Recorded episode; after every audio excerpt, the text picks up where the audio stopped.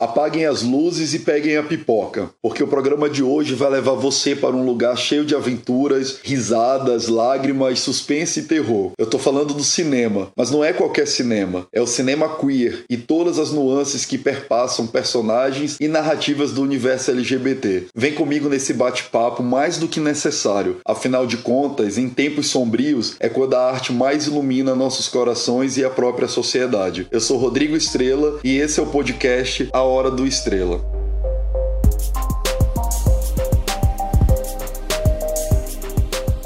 Bem, o episódio de hoje é sobre cinema, cinema LGBT, e eu, eu não tenho nem roupa pro convidado de hoje, de tão maravilhoso e super bem recomendado, que é Ulisses Freitas, mas eu vou deixar ele mesmo falar. Quem é você, Ulisses, na sala do cinema? Olá, antes de mais nada, Ulisses de Freitas, trabalho com curadoria na área de cinema, eu faço dois festivais aqui em Brasília, que é o Lobo Fest, o Festival Internacional de Filmes, e o Anjo Terminador, que é o Festival de Cinema Fantástico Fantástico de Brasília, Festival Internacional. Ambos são festivais internacionais, um dedicado a curta-metragem, o outro dedicado a longas e curtas-metragens. Então, Ulisses, hoje a gente vai assim bater um papo sobre o que, que é a temática LGBT dentro do cinema, né? A gente tem aí nos últimos anos, obviamente, muito mais filmes, muito mais personagens, né, dentro desse universo, mas eu imagino que nem sempre foi assim. E aí eu queria começar essa conversa que você contasse um pouco em que momento do cinema que a gente pode dizer que a temática LGBT aparece, assim, com, é, exatamente com, com essa cara, com, com esse rótulo, né, com esse carimbo LGBT. Quando é que o cinema começa a falar sobre isso? Olha, eu acho que esse rótulo, a própria expressão LGBT é uma coisa muito recente, muito nova, de 10, 20 anos para cá né? E tudo eu acho que no cinema depende do olhar, né? A maneira que o espectador olha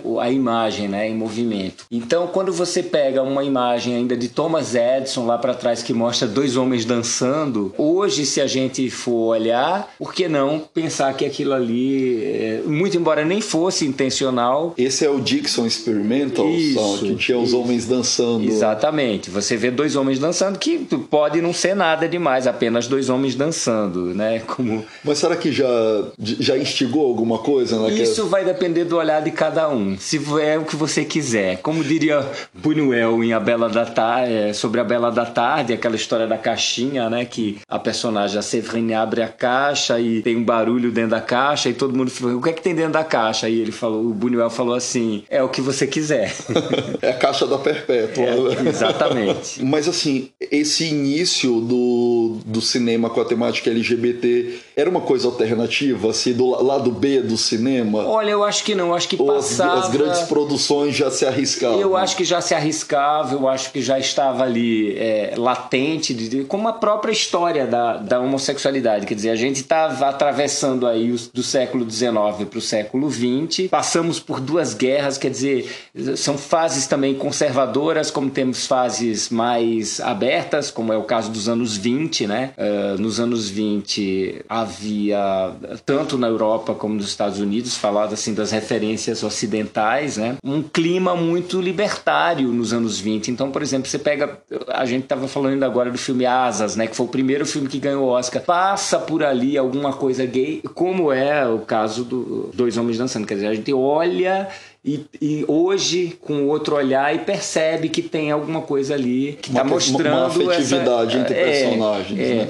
Eu lembro também de outro filme que eu vi dessa época chamado Our Dancing Daughters. Esse filme é um filme bastante trivial, um filme comercial, um filme blockbuster, é, assim. É, para a época, estrelado pela Joan Crawford, ela ainda era do cinema mudo. E eu lembro que os jovens quando se encontram, eles se beijam na boca o tempo todo e tem um clima muito libertário libertário ali, muito, né? Eu, tomei conhecimento há pouco tempo de um filme, de uma versão do Falcão Maltês. Quando a gente fala de Falcão Maltês, imediatamente a gente lembra do filme no ar, Falcão Maltês, da década de 40, mas foi feita uma versão antes, em 1931. Eu não vi ainda, mas soube que essa questão é, da homossexualidade está presente com muito mais ênfase do que na versão de 41, um pouco mais tarde, que é uma, uma cena, inclusive, no caso de 41, é com Peter Lorre, quando ele vai visitar o, o o advogado, que é o Humphrey Bo perdão, o detetive, que é o Humphrey Bogart, né, o Spade, e ele vem com toda aquela coisa e, e é cheio de, de, códigos, de nuances ali bastante discretas para avisar que, que, o cara é gay. Então, por exemplo, quando a secretária chega lá pro detetive e diz tem alguém ali esperando, ele quem é? Ela pega o cartão do, do cara e cheira e diz perfume de gardênia e já diz tudo ali, mas fica, né? E, e essa versão de 41 parece que ela é muito mais explícita. Mas você acha que essa forma de mostrar essa sutileza era uma forma de não confrontar ou porque realmente era uma licença poética? Não, eu acho como... que era uma forma de não confrontar, porque aí já nos anos 40 a gente já tinha passado, já estava na, na época da guerra. Os anos 40, 30 e 40 foram muito conservadores em relação aos anos 20, a gente sabe disso. Então, ali no, no começo dos anos 30, que eu estou citando esse caso Sim. do Falcão Maltese por conta disso, ainda estavam na fase que eles chamam de pré-code, que é o código né, do Haynes, que era um código de conduta do cinema. Né? Você não, não podia, por exemplo, beijo não podia demorar tantos segundos, os casais Nossa. dormiam em camas separadas. Era um código super conservador. Super, ultra conservador. E era, era algo institucional do Estado. Do Estado. E, e aí, obviamente, nos Estados Unidos, o Estado e a indústria cinematográfica andavam juntos. Né? Mas tinha, você lembra se tinha algo explícito sobre a proibição sim, de cenas sim, homossexuais? Sim, provavelmente sim. Eu não tenho o código aqui, sim. assim, mas provavelmente sim. Era um código, um código, imagina, nem beijo podia demorar muito. Beijo né? hétero, né? É, imagine outras beijo, coisas. Beijo. Mas isso passava, porque o cinema no ar, eu estou citando o cinema no ar porque é um cinema que uhum. é, ele trata muito desse universo das sombras, do underground, né? E eram, eram filmes extremamente comerciais, filmes extremamente populares e que posteriormente influenciaram movimentos cinematográficos e tal. Então ele tem um valor histórico, estético muito forte, né? Ali naquele período. Mas eram filmes extremamente comerciais e que essa, esses temas, a prostituição, a homossexualidade, a questão da mulher, é, eram passados uh, por meio de códigos, de metáforas, né? Você não podia ser tão explícito assim. Então... E geralmente né, é, são nesses períodos de proibições é, onde a gente tem essa criatividade é, também é, muito latente. Exato, né? e ao mesmo tempo havia uma pulsão ali, né? A psicanálise estava em alta. Então você pega um filme, por exemplo, como Sangue de Pantera, né? Que é o quê? É, é a sexualidade da mulher explodindo ali sem poder. Ela vira uma pantera, ela não pode ter tesão porque ela vira uma pantera, entendeu? Uma ameaça. Ai. E, Mas então, esses personagens, eles eram retratados de que forma? Assim, era, era uma questão muito mais. Tinha, porque a gente escuta falar muito que personagens LGBTs durante muito tempo, primeiro que eles eram mais coadjuvantes, né? Não, não uhum. tinha tanto uhum. destaque, protagonismo e tinha sempre uma questão de morrer ou sumir. Sim, sim. Assim, isso realmente Olha, é, era é, não, procede, claro, porque era a época também, né? Normalmente os personagens eles são punidos, os personagens gays ou são punidos ou são personagens caricatos, né? Sim. Tem muito é, resvala estereotipado mesmo. Estereotipado e, e, caricato, né? Era sempre um palhaço, uma coisa para fazer os outros rirem, ou ele era punido. No caso, se, se fosse um, um, gay sério, levado a sério, se ele não fosse um palhaço, se ele não fosse um, um, a figura do clown ali, cômica, ele era punido. E isso ainda perdura, né? Isso. A, a gente, a gente pelo menos. De certa forma, sim, mas eh, vamos por, vamos sim, por, por partes, né?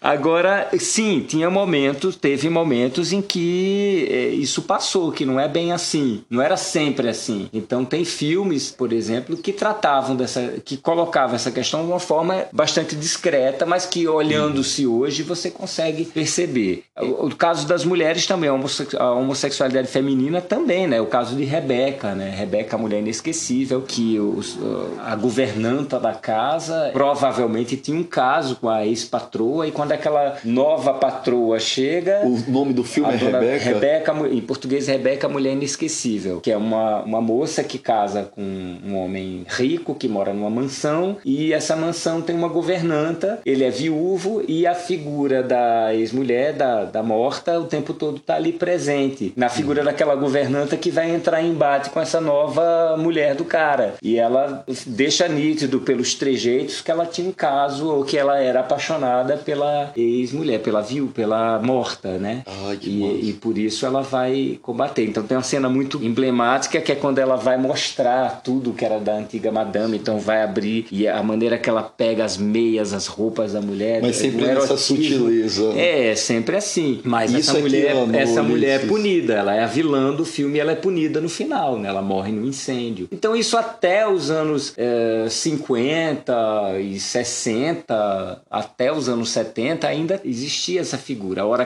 caricata, ora punida. Mas a gente tem alguma quebra assim, quando é que os personagens LGBTs eles começam realmente a, a ter mais visibilidade, a ter mais protagonismo? Olha, tem um movimento engraçado, porque os movimentos de cinema dos anos 50 e 60, ali desde o neorrealismo, passando pela Nouvelle Vague, etc., eles ainda não tocavam nessa questão. Havia muito pudor. Você vê a Nouvelle Vague inteira, não se toca nesse assunto, de jeito nenhum. Quem vai tocar nesse assunto desses movimentos, em primeiro lugar, é o cinema inglês, é o free cinema. Tem um filme ali que, do começo dos anos 60 eh, na Inglaterra chamado Victim, algo como Meu Passado Me Condena, ou Passado Condena, o título em português, que é com o Dick Bogard e que trata diretamente desse assunto. Um cara que é casado, um advogado famosíssimo, casado, um cara que tem um cargo assim importantíssimo e ele é chantageado por um grupo de, de pessoas, desde uma secretária até várias, até um, gente da área de jurídica. É chantageado por ser gay. Chantageado porque sabem que ele tem casos com homens e tal, hum. e ele acaba ele mesmo confessando para a mulher, para a própria esposa, e ele entrega todo mundo e as pessoas são presas no final, muito embora ele vá perder o cargo dele, que é importantíssimo, porque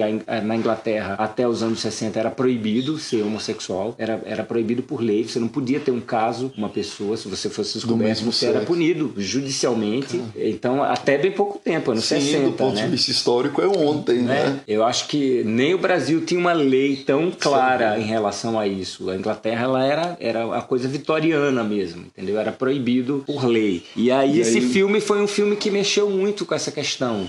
Outros filmes do, do, do free cinema, o próprio Um Gosto de Mel, do Tony Richardson, tem um personagem que é o amigo da menina lá, que hum. é a uhum. história de uma menina muito pobre que mora com a mãe, eles vêm fugindo de casa em casa para sobreviver, e ela tem um amigo que, que é homossexual, declaradamente homossexual. Tantos outros filmes, e eu, eu tenho um filme que é dessa, dessa leva, que é do John Schlesinger, que era homossexual, um diretor do Free Cinema, que eu acho um dos filmes mais uh, significativos e mais abertos que tratam dessa temática, que é Domingo Maldito, Sunday Bloody Sunday. Esse filme até hoje, quando você vê, é, ele, ele deixa a gente, ele impressiona. Mas ele é anterior à música do YouTube.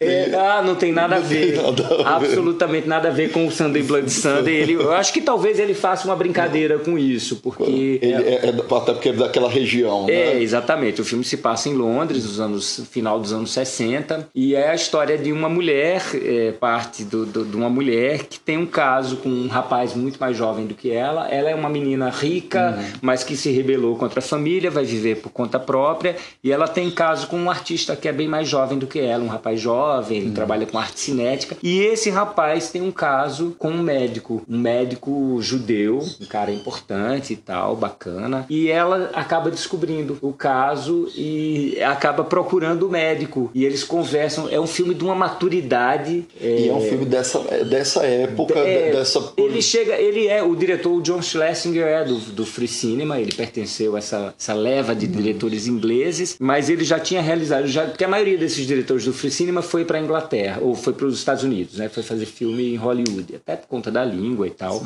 E, o Schlesinger já tinha feito Perdidos na Noite. E quando ele volta para Inglaterra logo depois, ele faz esse filme, o Sunday Bloody Sunday, o Domingo Maldito, que passou no Brasil com corte, porque tem uma cena do beijo do médico com o, o rapaz, o artista. E o mais irônico de tudo, que eu acho engraçado, é que quando uh, lançaram o filme no Brasil, cortaram essa cena do beijo, mas o cartaz eram os dois caras quase se beijando. Então era é bem engraçado essa história, né? É bem irônico. Mas esse... esse filme eu achei ele fundamental, porque a maneira que ele trata desse assunto e de outros assuntos, consumo de maconha, etc., é de uma normalidade, é de uma naturalidade, é de uma maturidade que a gente não vê nem, e de uma espontaneidade também que a gente não vê nem nos filmes de hoje. Porque a comparação que eu faço eh, e, e a análise que eu faço de alguns filmes que são feitos, que é o caso do Chame-me pelo seu nome, coisas que têm sido feito recentemente, é que a temática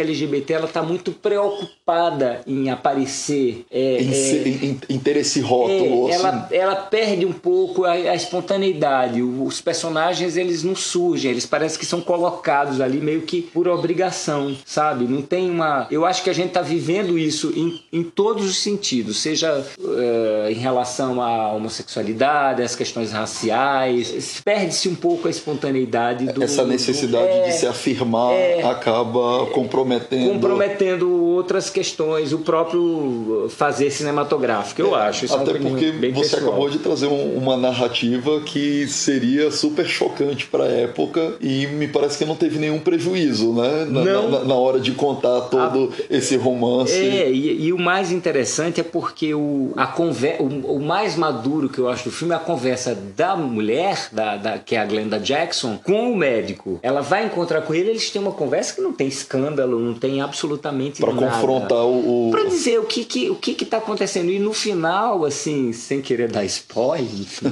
é, Mais de 10 anos, é, não, spoiler. Assim, olha, como esse rapaz é imaturo, eles veem a imaturidade do rapaz é que é o assunto do não, filme não é a orientação, não é a orientação sexual de ninguém, é a imaturidade, é se relacionar com uma pessoa imatura. Esse é o assunto do filme. É mais importante do que essa Mas questão. a gente pode dizer que esse filme talvez seja um, um, filme de temática LGBT que teve uma distribuição maior. Sim, sim, foi um filme lançado nos cinemas e tal, porque assim, eu Ainda sempre... não era liderança de filme americano. É, eu, eu, eu sempre costumo quando a gente gente vai falar do passado agora, nesse momento, nessa, nessa né, atual conjuntura da distribuição dos filmes e tal, a gente tem que sempre que lembrar que é, a maneira que se via filme nessa época era diferente. Até 20, até 30 anos atrás, a maneira que se distribuía filme era diferente de hoje. A maneira que se vê um filme é, no cinema era, é, é, é bem diferente. Não dá para você Mas você comparar. diz de comportamento do, do, do telespectador? Por exemplo, os filmes quando você pensa que você tinha eh, no cinema comédias italianas, astros do, do, do cinema italiano ou do cinema francês, eram tão famosos quanto os, os de Hollywood, era diferente, né? Sim. Quando você tinha cinema, salas especializadas em determinadas, determinados gêneros ou determinadas filmografias. Mas já se existia astros LGBTs? Olha, ou, é, eu, muito velado. Eu né? acho que não. Eu acho que na época não dava para você ter assim, mas assim, tudo depende do olhar. Quando você olha hoje, sim, sim por exemplo, o próprio Dick Bogard, que é, que é um ator inglês, havia no próprio James Dean uma, uma aura gay, né, ali naquele, naqueles personagens que ele fazia, né, no, na própria atitude dele, né? Então, sim, havia, havia, mas não era claro como hoje, porque tudo antes era mais o assunto não se podia falar assim tão abertamente. Não era um assunto em pauta. Hoje é a partir dos anos 90 é que esse assunto veio, veio à tona, né? Mas e quando é que você acha então que esse cinema LGBT ele passa a ter essa preocupação de ser de marcar, de, de, Olha, de escrachar, é, dizer é. eu sou um personagem gay, lésbico, trans, assim quando é que é. ele passa a ter essa preocupação de não ser mais sutil? Eu acho que isso já existia. O fato de você se colocar do, do personagem se colocar como gay, sim, já há muito tempo, desde os anos 60, 70, como eu já citei esses filmes aí. Agora, dos anos anos 90 para cá, realmente assim a coisa. Eu, eu vou dar um exemplo muito uh, pontual. No caso dos filmes ali na virada dos 80 para o 90, uma onda de filmes independentes americanos, hum. a maioria produzido por Christine Vachon. Eu lembro bem desse nome. Quando eu era programador, eu trabalhava em João Pessoa, era programador de cinema lá, do cinema do estado. Eu passei uma leva desses filmes independentes, eles foram distribuídos pela Estação Botafogo e eram filmes a maioria com essa temática. É, eu lembro de um filme chamado Golf Fish, era um filme sobre lésbicas e tal nos Estados Unidos. É, eu lembro de um filme chamado Veneno, que era um filme em episódios do hum. Todd. Eu sempre é, tem Todd Solo, Todd Haynes fez esse filme Veneno, que é um filme de episódio também todo com essa temática LGBT. Tem um também que eu não lembro o título Mas não agora, eram mas... filmes de distribuição em... Não, em massa não, mas era o começo, porque você sabe que os, essas, essas cenas independentes sempre acabam influenciando Sim. o cinema. Eu acho que acabam abrindo, sabe, hum. portas para até para o, o cinema comercial. E depois, mas assim, por exemplo, eu lembro bem outro filme Marco, que não é um filme tão assim, mas era um filme assumidamente sobre essa questão, que é um filme chamado Making Love, Fazendo Amor, eu acho o título em português, não me lembro, que é ali nos anos 80, começo dos anos 80, essa temática já estava assim, já era pauta, uhum. até porque isso tem a ver com é um espelho, né, do que está acontecendo na sociedade. Os movimentos LGBT já Sim. tinham começado. Você acha que, por exemplo, eventos da sociedade, assim, marcos, Sem Stonewall para frente, dúvida. impactou o Sem cinema? Sem dúvida. É tanto que nos anos 70 essa questão já é colocada muito aberta, mais aberta. Muito mais abertamente. Né? Já não existe mais é. code, tem É, já o código, os códigos já caíram e tal. Muito embora as tentativas às vezes são, são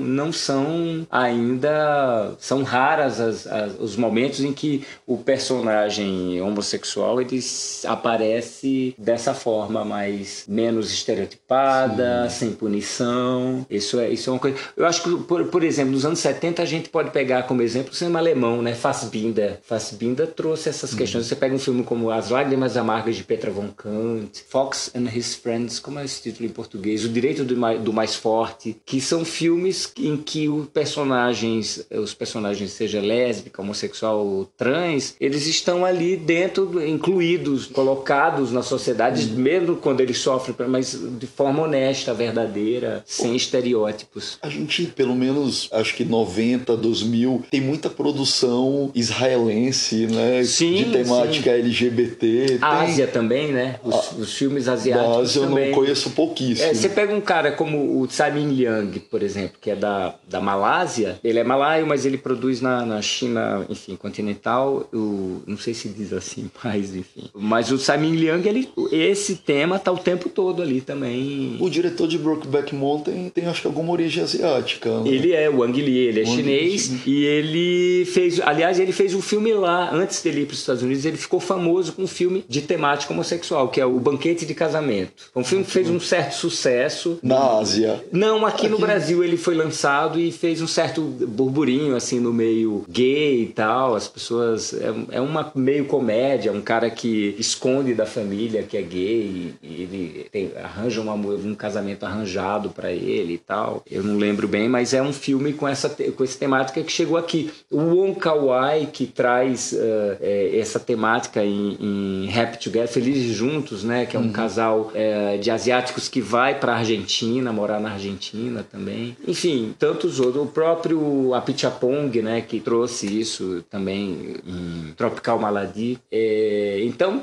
o mundo todo hoje já trata desse assunto. Mas assim, pensando... a, a África, né? Bem, bem recentemente, esse ano, tá, acho que nem foi lançado no Brasil ainda esse Rafiki, que é um filme africano, foi proibido no Quênia, né? Passou em Cannes. Nossa, bacana, mas é um filme de temática LGBT. É, são duas meninas que se apaixonam e tal ali. É, isso pra mim é novidade, da né? África, Ver o cinema dizer, africano. Tem um outro filme do, da, da África do Sul também com esse tema, que é muito interessante, que é do ano passado. Agora não me ocorre o nome, mas é um filme sobre um rapaz negro, sul-africano, que a África hum. do Sul, enfim, tem brancos e negros, e tem aquela questão toda que é. Do apartheid, é, que ainda tem. Assim. É, é, que ainda reverbera, mas o, a questão é o seguinte: esse filme trata de um rapaz que ele tem que passar por um ritual é, que é costume naquela comunidade lá hum. dele e que ele se recusa porque ele é gay. É um ritual para masculino, entendeu? Sim. E ele se recusa a fazer esse ritual porque ele se apaixona por alguém e descobre, se descobre gay. Então é muito interessante assim essa temática chegar nos lugares às vezes tidos como conservadores ou mais que é o caso do Brasil também, né? Quando a gente o Brasil tem uma tra trajetória muito interessante de como também esses personagens aparecem é, muitas vezes, ou de forma caricatural, ou, ou é um marginal, ou é um. É sempre assim. Até as pornochachadas elas já traziam sim, sim. os personagens LGBTs, né? Gays, né, é. né? Fica muito aberto é. Ali, né? É. Inclusive, é até interessante porque. A pornochachada ela escoou toda a marginalidade. É o cinema marginal, ele também traz muito personagem homossexual. Você pega um filme como O Pornógrafo. Esse filme é sensacional, um filme do Caligari que é sobre uma revista pornô de desenho, tipo Carlos Zéfiro. Sim. Era uma revista em quadrinhos eróticos. Na época existia uma indústria de, de pornografia feito no underground Sim. de São Paulo. Era o ex-vídeo da época. Exato. E aí quando chega um cara que herda esse, essa, essa, revista. essa revista, ele não sabe o que fazer porque a revista está em decadência, porque começam a aparecer as primeiras revistas pornográficas de foto, de né? Foto. Fotonovela erótica e tal. E aí ele diz o que é que eu faço. E um amigo dele que é gay fala assim: olha, o grande lance agora é fazer revista para entendido, que era uma gíria da época. Pra, pra falar que. E aí ele transforma e dá uma confusão, porque a dona da. quem banca a revista, que é lavagem uhum. de dinheiro, é uma mulher muito conservadora. Ela, não, isso não. Minha revista não pode virar esse antro de entendidos. Mas a gente é pode dizer que então, no Brasil essa temática LGBT começa nesse cinema marginal? É a mesma coisa, né? Assim, quando você pensa que a chanchada já tratava desse assunto, quando você pega, por exemplo, é aquela cena clássica da chanchada que Grande Otelo e Oscarito fazem Romeu e Julieta, é aquela coisa do olhar. Hoje a gente olhando, por que não, né? Não, até tinha uma pegada totalmente drag, né? além de drag, era, era eles se beijavam, né? Faziam Romeu e Julieta, era muito engraçado. Mas, Como assim, o humor dava licença, né? Dava licença para isso, então já era uma. já havia isso. Tem um filme também que eu acho muito interessante, de, dos anos 60, de um cara chamado, um argentino que filmou muito no Brasil, Carlos Hugo Christensen. Ele fazia um cinema mais comercial, hum. ou digamos, ele não, não, pertencia a esses movimentos, né? Nem chanchada, nem cinema novo, fazia um cinema comercial e ele fez um filme muito bonito nos anos 60 chamado O Menino e o Vento. É um filme também bem metafórico sobre essa questão. Ah, o vento, ele, ele tem uma simbologia ali, é um advogado que vai para uma cidade muito pequena no interior de Minas e ele percebe que tem um menino nessa cidade que ele, ele é uma espécie de mensageiro dos ventos e tal, e rola um lance ali entre ele e esse menino. Menino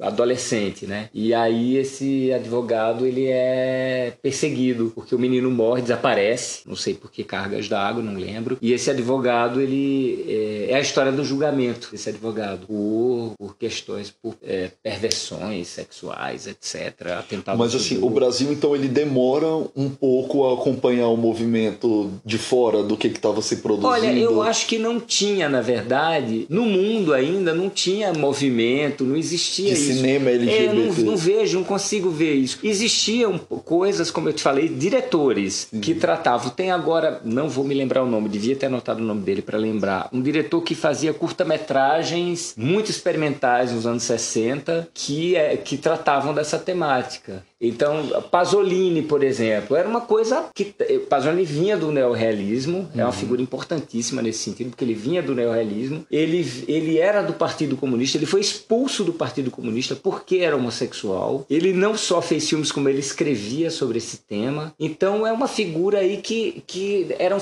eram pontos, eram, eram coisas isoladas. isoladas. Não existia, não, não, lembro de movimento. Mas a gente pode falar, Ulisses, que... Isso é uma coisa muito recente. É, a, a, gente já vê que alguns catálogos, eles já apresentam filmes LGBT como gênero. É. é ah, terror, né? Mas... É porque os gêneros cinematográficos, eles também vão espelhando ah, as ansiedades, é. os anseios da sociedade. Então, por exemplo, o cinema no ar hoje já não faz mais sentido. Não, no ar nem tanto, mas eu vou dar um outro exemplo, o western. Uhum. Que ninguém faz mais Sim. faroeste hoje. Quer dizer, por que será? Se você for pensar, por que, que o faroeste morreu, né? Você pode até tomar, retomar o tema, brincar, uhum. fazer releitura, mas o gênero faroeste, ele é de uma época. E milhares de a própria chanchada, quer dizer, a porno chanchada. Pode até ser que se a sociedade é, normalize as é, questões LGBTs, isso deixe de ser. Deixe um... de existir. Então um... eu acho que é muito afã dessas tribos, né, que estão se manifestando hum. finalmente,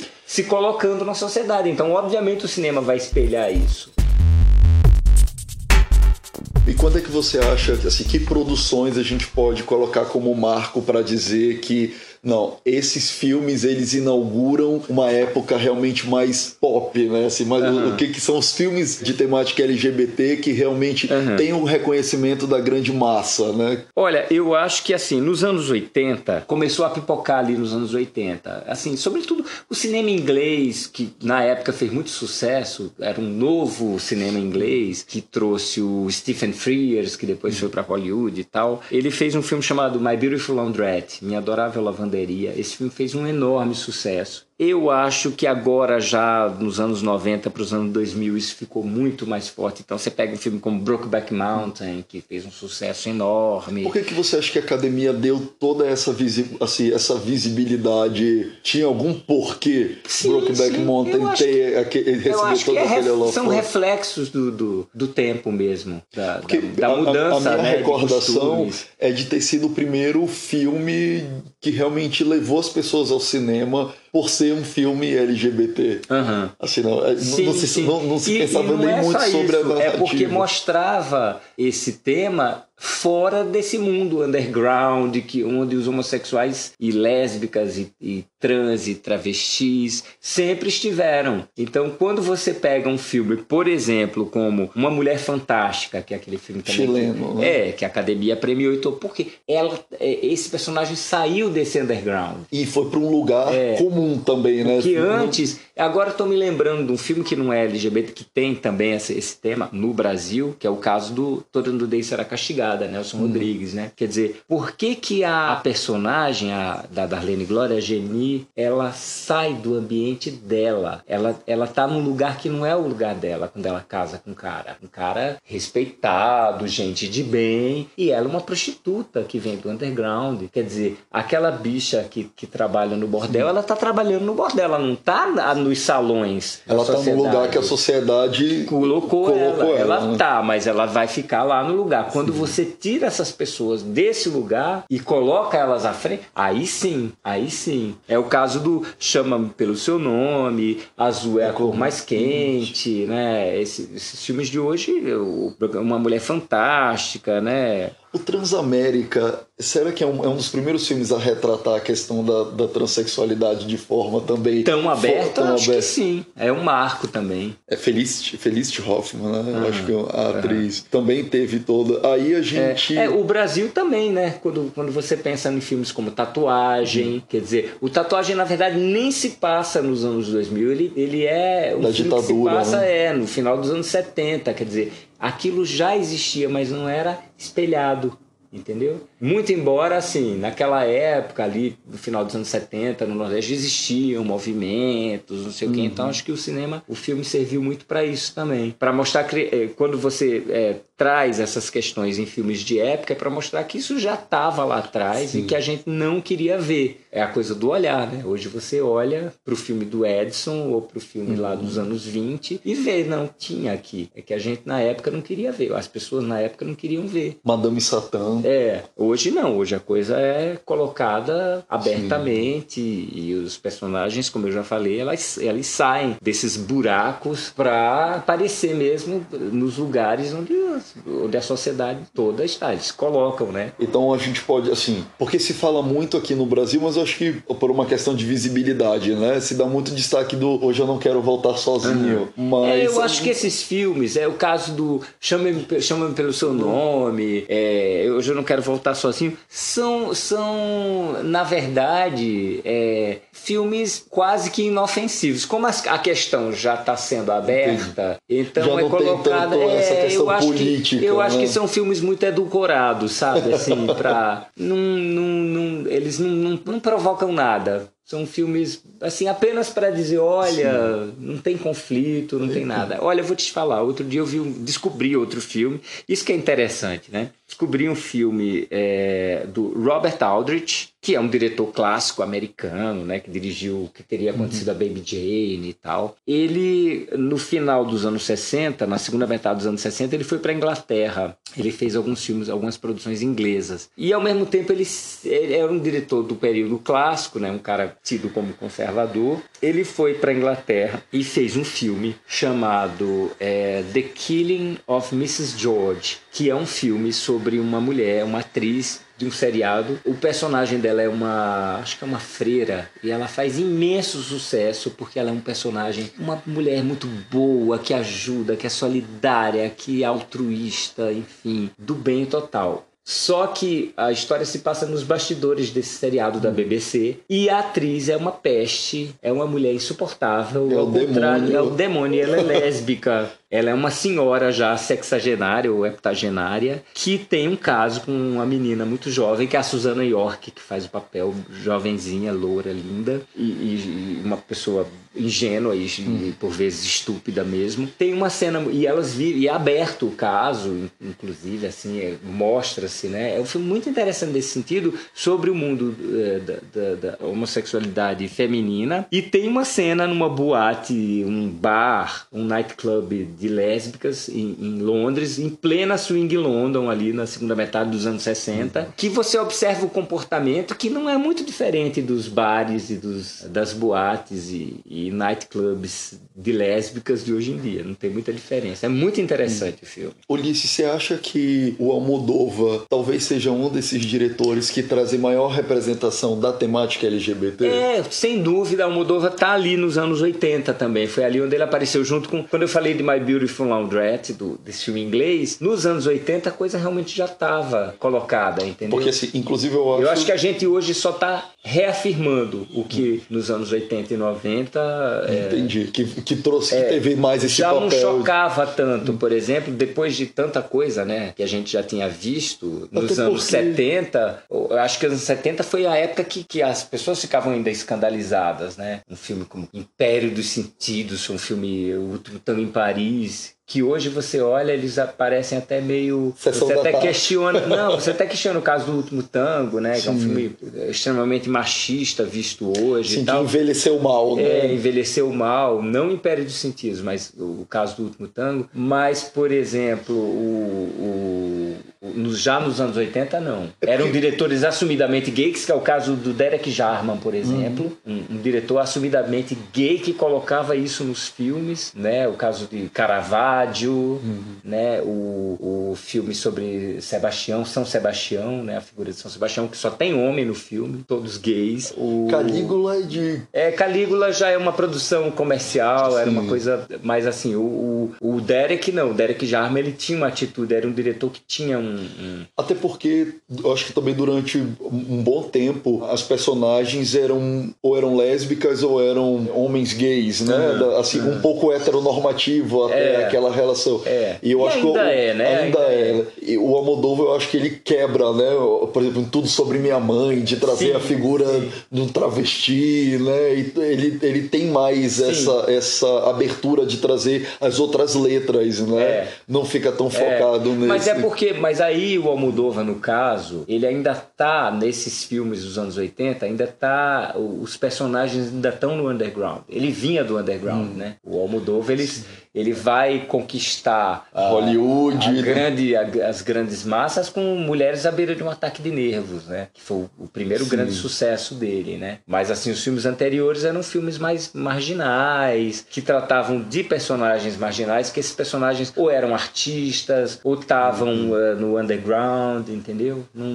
e depois não, é que ele agora nesse último filme eu acho que é que ele conseguiu finalmente trazer à tona de uma forma, no caso do Dor e Glória história, né? Sim. Que é, é, são personagens que estão aqui, né? Aliás, nem é um, uma questão é tão sensível, não, né? É não, essa nem, questão já está resolvida. Está resolvida, assim, né? exatamente. Né? É isso que é o grande lance dos filmes recentes. Muito embora eu acho que atualmente os filmes estão muito preocupados demais em se colocar. E aí eu acho que às vezes esbarra muito, acaba virando uma coisa, um panfleto e não um Sim. filme. Então é, corre-se o risco, às vezes dá certo, mas às vezes corre-se o risco do filme virar, ficar muito esquemático também. Tipo, entendeu? você acha que Garota Dinamarquesa teve muito essa pegada de ser. É, talvez seja um filme muito forçado, o Garota Dinamarquesa, nesse sentido. Em minha opinião, eu acho que, que ele tem um pouco essa pegada aí de, de forçar a barra para trazer um personagem à tona, né? Entendi. Ulisses, agora a gente vai fazer aqui uma brincadeira. Do, a gente vai criar o, o prêmio Ulisses de Freitas, tá? De cinema. tá, tá, tá estreando né, agora, lançamento, o prêmio Ulisses de Freitas. Até pra gente dar uma dica, né, pra quem tá ouvindo. Não exagere. Vamos, eu, eu, vou te perguntar algumas categorias, né, mais comuns em premiação. E eu queria que você dissesse para você, né, enquanto realmente um estudioso do cinema, e também aquilo que te toca, principalmente do ponto de vista mesmo pessoal, né? Intimamente, quais são os filmes que você realmente, com a temática LGBT, que você tem alguma conexão. E aí eu queria que você dissesse assim, fizesse o teu top 3 de melhor filme com temática LGBT, que você pudesse dizer assim, não, esses três filmes, quem não assistiu, eu recomendo e eu acho que são assim, filmes maravilhosos. Sei que deve ser difícil, mas. É, três realmente é um número difícil e também eu vou, obviamente, excluir. O difícil é excluir. Mas eu acho que, em primeiro lugar, é, a gente está acabando de falar do, do Almodóvar, eu acho que Doi Glória é um filme que recentemente me tocou muito por trazer essa questão, um personagem que é homossexual, mas que está numa idade já mais avançada, uhum. é, não é, exata, é um personagem maduro, digamos assim. Uhum. E, e, nesse sentido eu acho que é muito. É, é... é muito sensível, né? E Realmente... contundente, é uma coisa. É muito tranquilo o filme, ele já não, já não tem mais aquela agonia né, de, ter, de ficar dentro do armário. É um filme fora do armário, espontâneo, livre e, e sensível, como você disse. Outro filme filme que eu acho, eu citei ele aqui várias vezes e acho ainda um filme absolutamente é, bem escrito e traz os personagens homossexuais também de uma forma muito espontânea, é o Domingo Maldito. Eu acho que é um filme que todo mundo tem que ver, porque é um filme que é, é um filme passado em 1970, mas é a forma em que as pessoas olham, ou a forma que o diretor olha para os personagens é muito muita tranquilidade, muita maturidade. É um filme bastante maduro. E acho que tem um filme que eu acho muito bom, brasileiro, que eu mencionei aqui também, que é o Tatuagem. Eu acho que o Tatuagem também é um filme despojado, incrível. é um filme é, forte, né? livre né? também, solto. Eu gosto muito. Eu sei que o prêmio é seu, mas tem um filme que me marcou muito, sabe? É, acho que é uma das primeiras temáticas LGBTs que realmente me fez pensar que existe um universo até muito maior. Eu não sei se você conhece Café da Manhã em Plutão. Não, eu não vi, eu lembro desse filme, mas e eu não é um não filme vi. lindo, né? Que conta a história realmente de um, de um de uma travesti que foi deixada pela mãe né, na porta de um orfanato e volta né, para poder tentar resgatar a história dessa mãe. E é um filme belíssimo. Eu não encontrei mais. É. Né? Eu acho que eu se a gente pegar essa questão trans, ela realmente é da forma que ela está sendo colocada, eu não lembro assim. Acho que não, não me ocorre agora, obviamente, tem filmes sobre essa temática e da questão de crossdresser, de trans, Sim. mas a questão trans eu acho que ela realmente é muito recente. A forma que ela é colocada Sim quando eu digo que o personagem sai desse mundo underground e aparece, ele é expelido né, do, do underground para uma plataforma, hum. quer dizer, para um, um, lugar. Aquele filme da Glenn Close, é, o Albert que... Nobbs, ela, ela, ela, eu não lembro se ela fazia o é... papel de um homem ou se ela era, era um homem trans. É, eu acho que é uma mulher, é um homem trans. Hum. E me lembrei também agora de um filme, é, acho que era até um teleplay com a Vanessa Redgrave. Eu não lembro o título, mas é um jogador de tênis trans. Um, ah, um, um, homem trans. Muito interessante, mas assim, eram raros. E essa é uma questão que está vindo à tona agora. Sim. Eu acho que essa sim é mais do e tá que. Está começando a sair gays, do underground, né? Essa está realmente e que seja muito bem-vinda. E a Mulher Fantástica talvez seja um marco, sim, né? Sim, sim, provavelmente. E melhor ator, que é um, um, papel, um personagem aí LGBT que, se, que tenha marcado para você. Olha, eu acho que o Dick Bogard eu acho que ele simboliza bem esse personagem, seja em O Criado, em Victim. Esse filme, esses filmes dos anos 60 com ele, ele eu acho que ele, ele incorporou bem esse personagem, aquele olhar dele assustado, sabe? Meio quase uma maneira de representar, quase assim como a do Montgomery Clift, sabe? Uhum uma coisa meio frágil dentro daquela sociedade tão agressiva. Eu acho que quando me lembro de personagem gay, de ator, é, me vem à cabeça ele. E atriz? Atriz. Olha. Eu não sei, eu confundo muito assim as atrizes que, que são lésbicas e que se colocaram com os personagens, é. mas eu acho que. Fazendo um personagem. É, é, eu acho que talvez, eu não lembro de filme que ela. Mas eu acho que tem sim, a Lily Tomlin é, fazendo os filmes do Altman, assim, eu acho que ela ela se coloca também, alguém que me vem à cabeça como, como uma. E é, é até interessante lésbica. porque a gente agora. É por causa da idade dela também, né? Também da tem geração. visto, né, Ulisses, que as grandes atrizes de Hollywood agora. Porque me parece que em algum momento as personagens LGBTs eram de atores desconhecidos, é, né? Sim, sim. Mas a gente começa a ver é, Kate Blanchett, né? Sim, é, desde Marlene Dietrich, né? Marlene Dietrich tem. É, tem personagem lésbica? Muito, é eu acho que talvez a Marlene Dietrich, ela, ela para esse cinema clássico, ela representa bem. Tem um filme chamado Morocco, eu acho que ela, ela, ela aparece vestida de homem, ela tá sempre vestida de paletó, sabe? Claudette Colbert. É, tem um monte de atrizes aí que, que passavam um pouco esse clima, né? Porque às vezes não é nem que o, que o, o ator seja ou não. É como o caso do James Dean. Até hoje a gente não sabe se ele era gay ou não. Ninguém Sim. vai saber. Não importa mais. Mas o mito em si, hum. né? Porque o, a figura do, da estrela, né? Era isso, né? Que é outra coisa que está se acabando também, Sim. né? As grandes estrelas. Então acho que é, acaba cristalizando um pouco esse clima, seja andrógeno ou, ou gay, enfim. E o melhor diretor? Ah, Pasolini. Para tratar dessas temáticas LGBT. Pasolini é, como diretor, né? Como tudo, como ensaísta, como diretor, eu acho que, que ainda é uma. Ele, o Derek Jarman talvez, mas na história, assim, eu acho que ninguém foi tão ousado como o Pasolini, sabe? Falou tantas verdades, assim, tantas coisas que é, botou tanto dedo na ferida como, como o Pasolini. Tem alguma música, alguma canção, assim, de algum filme LGBT que você lembre que tenha tocado você? Tem. Eu acho que tem. Agora não tá me ocorrendo. Eu posso ficar te devendo essa. Não, sem Mas, problema. Assim, porque a gente geralmente a, a música ela. Eu posso. Eu, tem... eu sei que tem, mas agora sim não consigo lembrar. Eu tinha um amigo que o já tatuagem, ele é a música do Chico? Tatuagem? Esse cara no... é. Ah, no... esse cara tem me consumido. Ele, ah. ele canta, né, para o ah. rapaz. Eu acho que é muito bem colocada. Nem sei se a música foi sim. intencionalmente feita com essa com esse tema, mas enfim, é, é colocado de forma muito boa.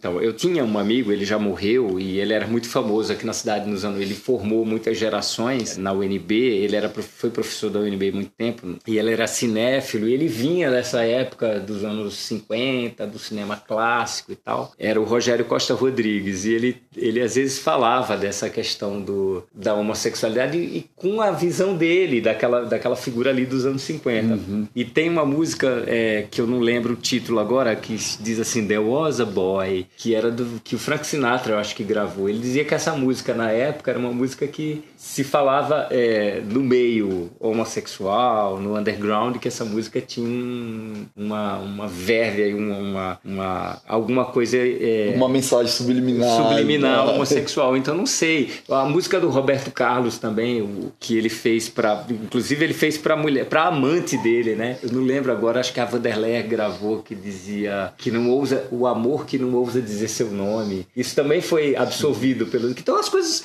é o olhar, é, é como você reaproveita. Peninha, né? Tudo é, era apenas uma você, brincadeira. Tudo, tudo, você pode adaptar, Sim. você vai reprocessando, é, ressignificando. Então. É, talvez é, é, é, um ponto de vista interessante a gente pensar sobre como a questão LGBT ela aparece nessa sutileza. Né? Aparece. E uma vez eu vi uma entrevista com o Trevisan, que é um, um grande escritor, hum. o João Silvério Trevisan, que fez um filme, aliás, com essa temática, um filme marginal chamado Orgia, o Homem que Deu Cria. Ele dando uma entrevista na TV para Marília Gabriela e a Marília falou assim: às vezes os, os gays é, são acusados de ficar vendo, de ficar procurando pelo em ovo, de achar que todo mundo é gay, de achar que, que fulano é gay ou que isso é gay. E ele disse assim: olha, a gente sofreu tanta repressão, tanto preconceito, a gente foi calado por tantos anos que eu agora me vejo no direito de procurar pelo em ovo mesmo, entendeu?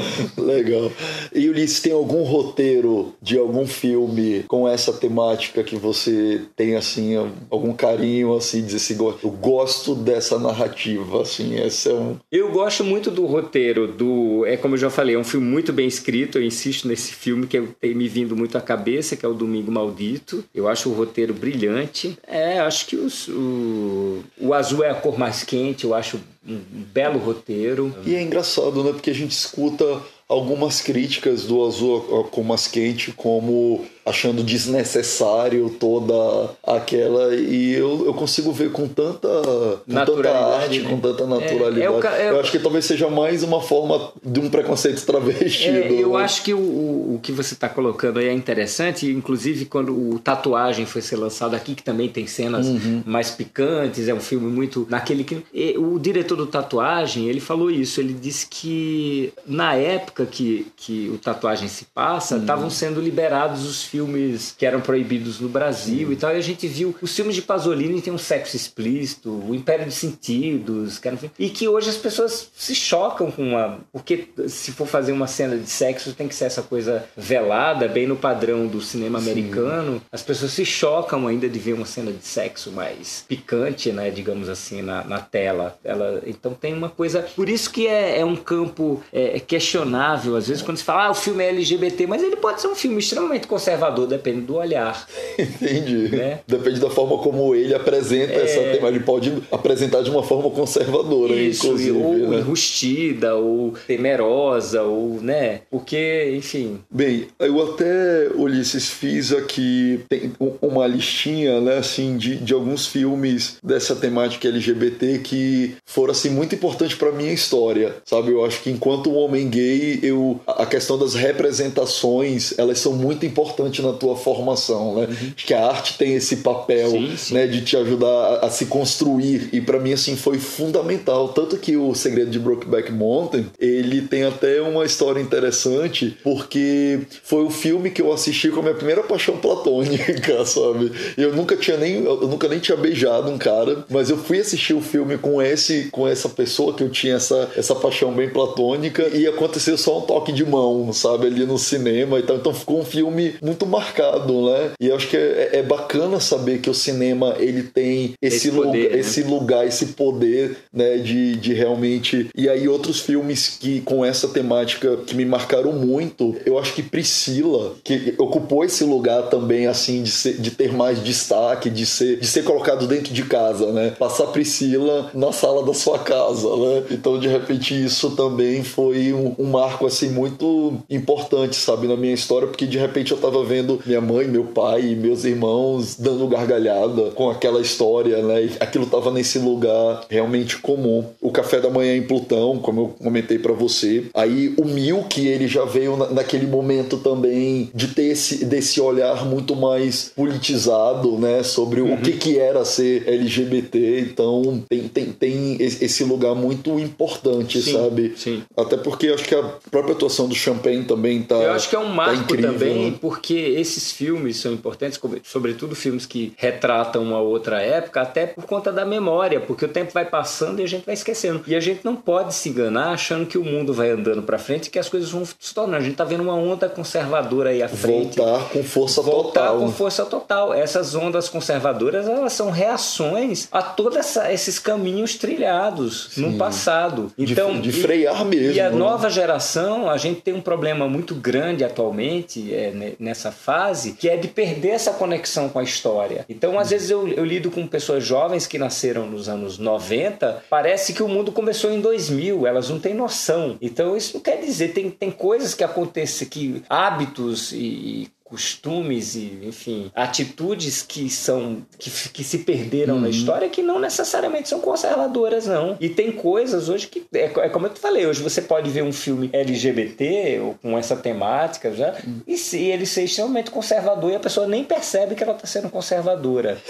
né? nem percebe que está dando é, é, a, a, questão moral, né? Às vezes você coloca um filme que você acha que ele está sendo feminista e ele é extremamente moralista. Isso. Há que se observar essas coisas. Sim, como é que, essa, como é que essas narrativas estão sendo construídas, é, né? Porque às é. vezes é uma forma de enquadrar o universo LGBT em um padrão que já existe. E né? a passagem do tempo é importante, Sim. porque depois que passam 10 anos, 20 anos, você vê... vai rever e vai dizer, olha, isso não era bem assim. É, falando em sutileza, eu lembrei muito do Bent, aquele filme que fala de um, um, um romance gay na época do Holocausto sim, com Clive Owen, né? Porque é. ele tem uma cena, inclusive, muito bonita bonita, né? Que ele, os dois estão distantes e é como se fosse um sexo apenas com, com o olhar, olhar é. com mentalização. Era muito bonito. O Direito de Amar foi um filme que me marcou muito, né? Do Colin Firth. Meninas Não Choram, o Monster, né? Uhum. Assim, ver um... Acho que foi a primeira vez que eu vi uma diva, assim, do cinema, Charlize Theron, fazendo um personagem de uma mulher uhum. lésbica, né? E, tudo e não mais. só lésbica, mas, mas, uma lésbica extremamente dura, né? Um personagem Sim. pesado. E eu acho que a questão da, da transexualidade é um filme argentino, acho que é XXY. Ah, esse filme é incrível. Que esse né? filme é lindo, né? É. E eu acho que. Ali é sobre intersex. Né? Intersexualidade. Né? É muito bom esse É filme. muito bom. Uh, enfim, te peço desculpa de ter Imagina, trazido essa lista aqui. E eu queria te agradecer muito, Liz, por esse bate-papo. Foi, foi, ótimo. assim, incrível. E só pra gente finalizar, é, só diz pra mim o que que você ainda gostaria de ver no cinema LGBT. Olha, tem, eu tem, acho que, que, assim, não tem mais o que ver. Não. Talvez é como eu falei, essa questão trans, ela é uma questão é, que ainda precisa. A gente tem um filme agora que acho que chama A Kid Like Jake que trata dessa questão na infância. Eu acho que isso realmente é uma coisa nova, não nova, mas assim, a tema é novo, Sim. é delicado e é preciso ter um olhar bastante bem mais generoso com essa questão. Então, acho que temos um caminho aí pela frente. Bacana. Brigadão, Ulisses. Até Eu mais. que agradeço, foi ótimo.